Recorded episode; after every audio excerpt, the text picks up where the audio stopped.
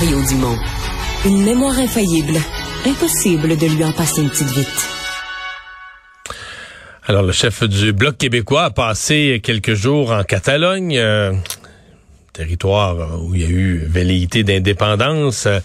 Euh, qui ont été euh, réprimés euh, en Espagne.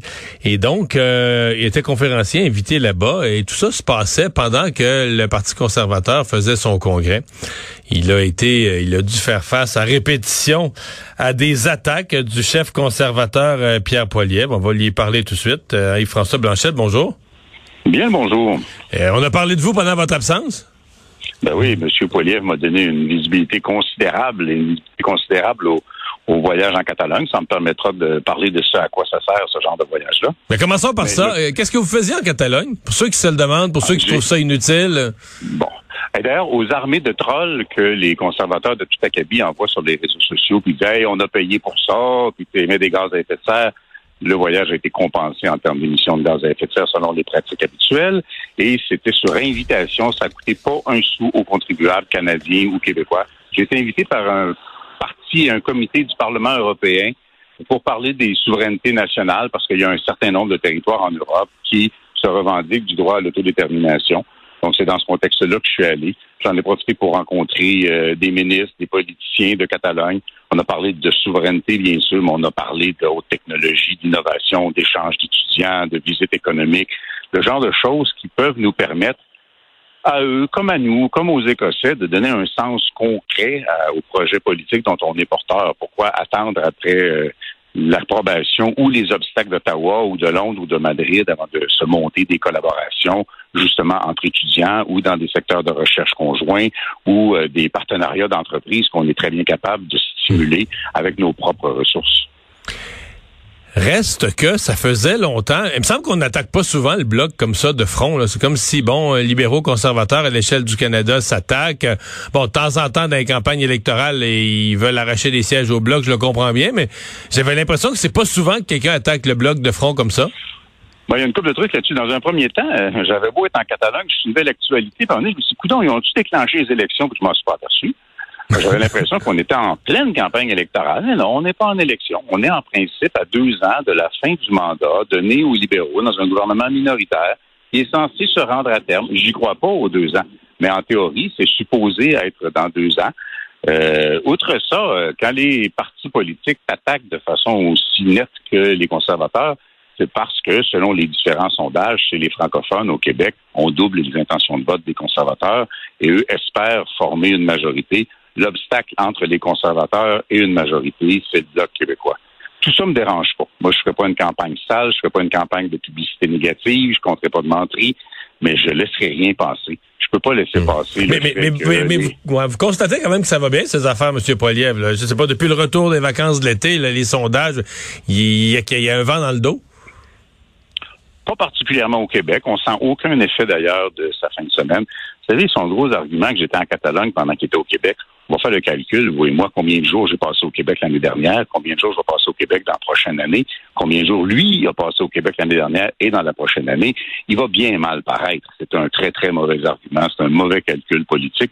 Et au Québec, il n'y a pas de vent dans le dos de Pierre Poilievre. On sent pas ça. Les chiffres ne suggèrent pas ça. Je dis pas que ça viendra pas. Je dis que pour l'instant, c'est pas ça. Et que le gouvernement canadien euh, soit conservateur ou soit libéral, moi je souhaite de toute façon qu'il soit minoritaire parce qu'il y en a un qui travaille pour l'Ontario puis l'autre qui travaille pour l'Alberta.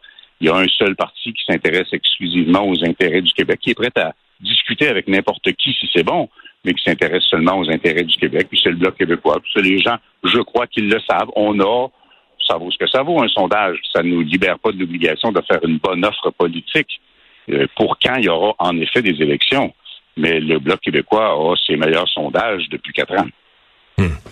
Euh, est-ce que vous la, la, sentez? Parce qu'une des explications, en tout cas au Canada anglais, euh, une des explications, c'est une fatigue, une usure du gouvernement libéral, une difficulté du gouvernement libéral de, de trouver les solutions aux, grands enjeux de l'heure, de logement, d'inflation. Euh, est-ce que vous sentez cette fatigue-là au Québec? Parce que c'est quand même ici au Québec que Justin Trudeau est toujours resté plus populaire qu'ailleurs.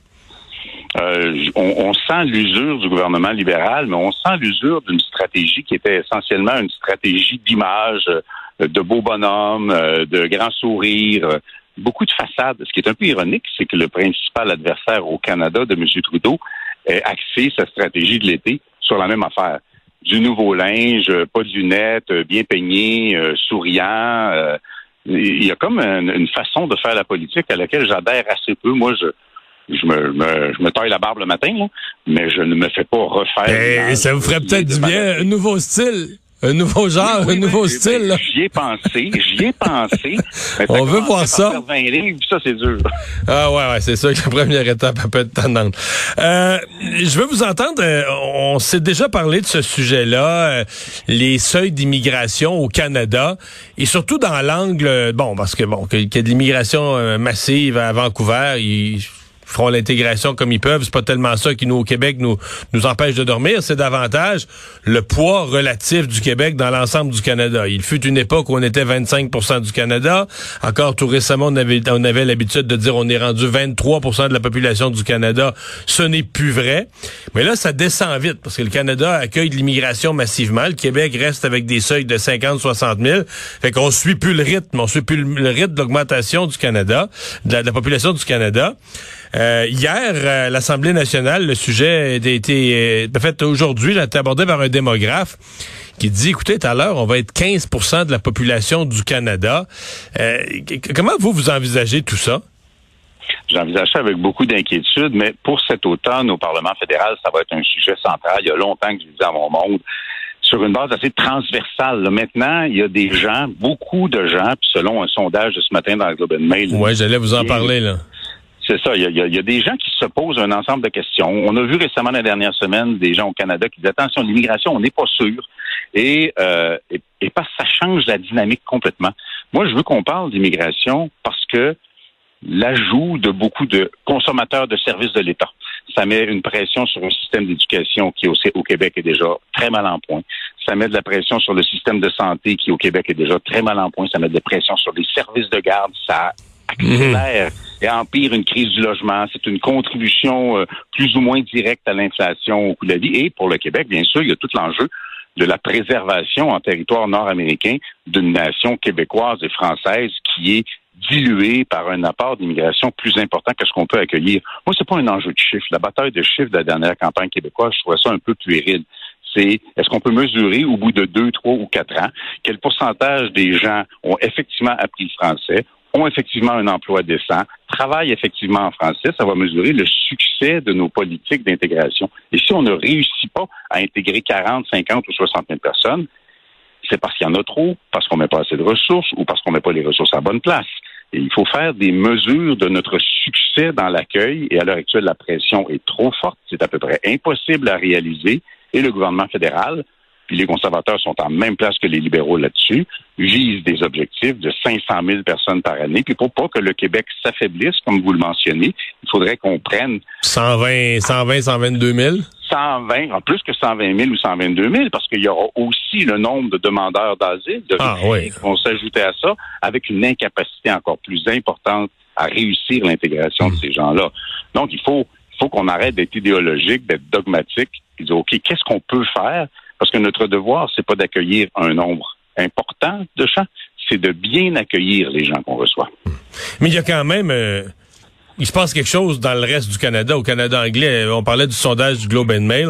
Il y avait des gens qui sont d'accord avec le gouvernement Trudeau qu'il faut augmenter les seuils d'immigration. Il en reste 8% Ça a coupé de moitié au cours des peut-être de la dernière demi-année, ou un peu plus. Et des gens qui, euh, au contraire, pensent qu'on devrait réduire les seuils d'immigration au Canada. Il y en avait le tiers euh, l'hiver passé. Là, maintenant, c'est 53% Donc, c'est un bond là, de 19% des gens qui disent non, non. Donc, est-ce que c'est la crise du logement? C'est comme si c'était un débat qui avait jamais eu lieu au Canada. On s'était toujours dit, ben, les seuils d'immigration, faut les augmenter, faut les augmenter, plus, plus, plus, toujours les augmenter. Puis tout à coup, euh, on l'a vu dans des articles de journaux, des questionnements, la crise du logement, est-ce qu'on est capable de loger tout ce monde-là, puis de les loger ensuite, offrir des soins d'éducation, de santé, à ce rythme-là, un demi-million de nouveaux à chaque année. Est-ce que ça se peut qu'il y ait un débat au Canada anglais à ce moment-ci? Ben, c'est, moi, je trouve ça intéressant parce que jusqu'à récemment, dès que quelqu'un au Québec soulevait l'enjeu de notre capacité à accueillir adéquatement ces gens-là dans un contexte de déséquilibre fiscal où on n'est pas capable de financer nos services publics, on se faisait traiter de xénophobe et de raciste. Maintenant que Toronto, entre toutes les villes et d'autres grandes villes au Canada, ont des préoccupations comparables en termes de services de l'État. Ah, là, soudainement, c'est plus un enjeu d'être raciste, c'est un enjeu de surnombre au-delà de notre capacité d'intégration et les libéraux semblent incapables de s'adapter à leur propre position. Moi, je ne serais pas surpris qu'ils changent les chiffres. Ils auront éventuellement pas le choix. Mais ce qui les aide, c'est que les conservateurs refusent de s'engager à ne pas, eux, accueillir 500 000 personnes par année. La vraie raison de ça, c'est parce que tant les conservateurs que les libéraux répondent aux mêmes espèces de dictats économiques. Ce sont un peu des importateurs de main-d'œuvre à bon, marché dans un contexte de, de crise de la main-d'œuvre. Quand même une belle ville, Barcelone. C'est une très belle ville, une architecture remarquable. La, la plage à proximité du centre-ville, en avez-vous profité? Gardez-vous votre costume de bain en dessous de votre soute? Non, il n'y a, pas eu de costume de bain, il n'y a pas eu de ah. plage, il n'y a rien eu qui ressemble à ça. C'est une plage synthétique qui a été fabriquée d'ailleurs. Mais bon, ça c'est une autre histoire. Mais on a fait j'ai rencontré plus de ministres et de députés que j'ai fait de visites touristiques, mais ça rend pas la ville de Barcelone moins agréable. C'est une ville que que les Québécois aiment beaucoup, qui est beaucoup fréquentée par les Québécois, qui est considérée un peu comme une ville sœur de Montréal, mais avec un urbanisme, je dirais, assez différent ces temps-ci. La circulation est facile, euh, les, services publics sont, sont à proximité. C'est une ville qui fonctionne très, très bien. La Catalogne est un modèle dont on peut s'inspirer. C'est le moteur économique de l'Espagne. L'économie est très, très prospère. Euh, il, y a une, fluidité dans l'activité économique euh, et dans la recherche, dans l'innovation, dans des secteurs de pointe qui est très, très prononcée. Et François Blanchet, merci beaucoup d'avoir été là. Au revoir. Toujours un plaisir. Bye bye.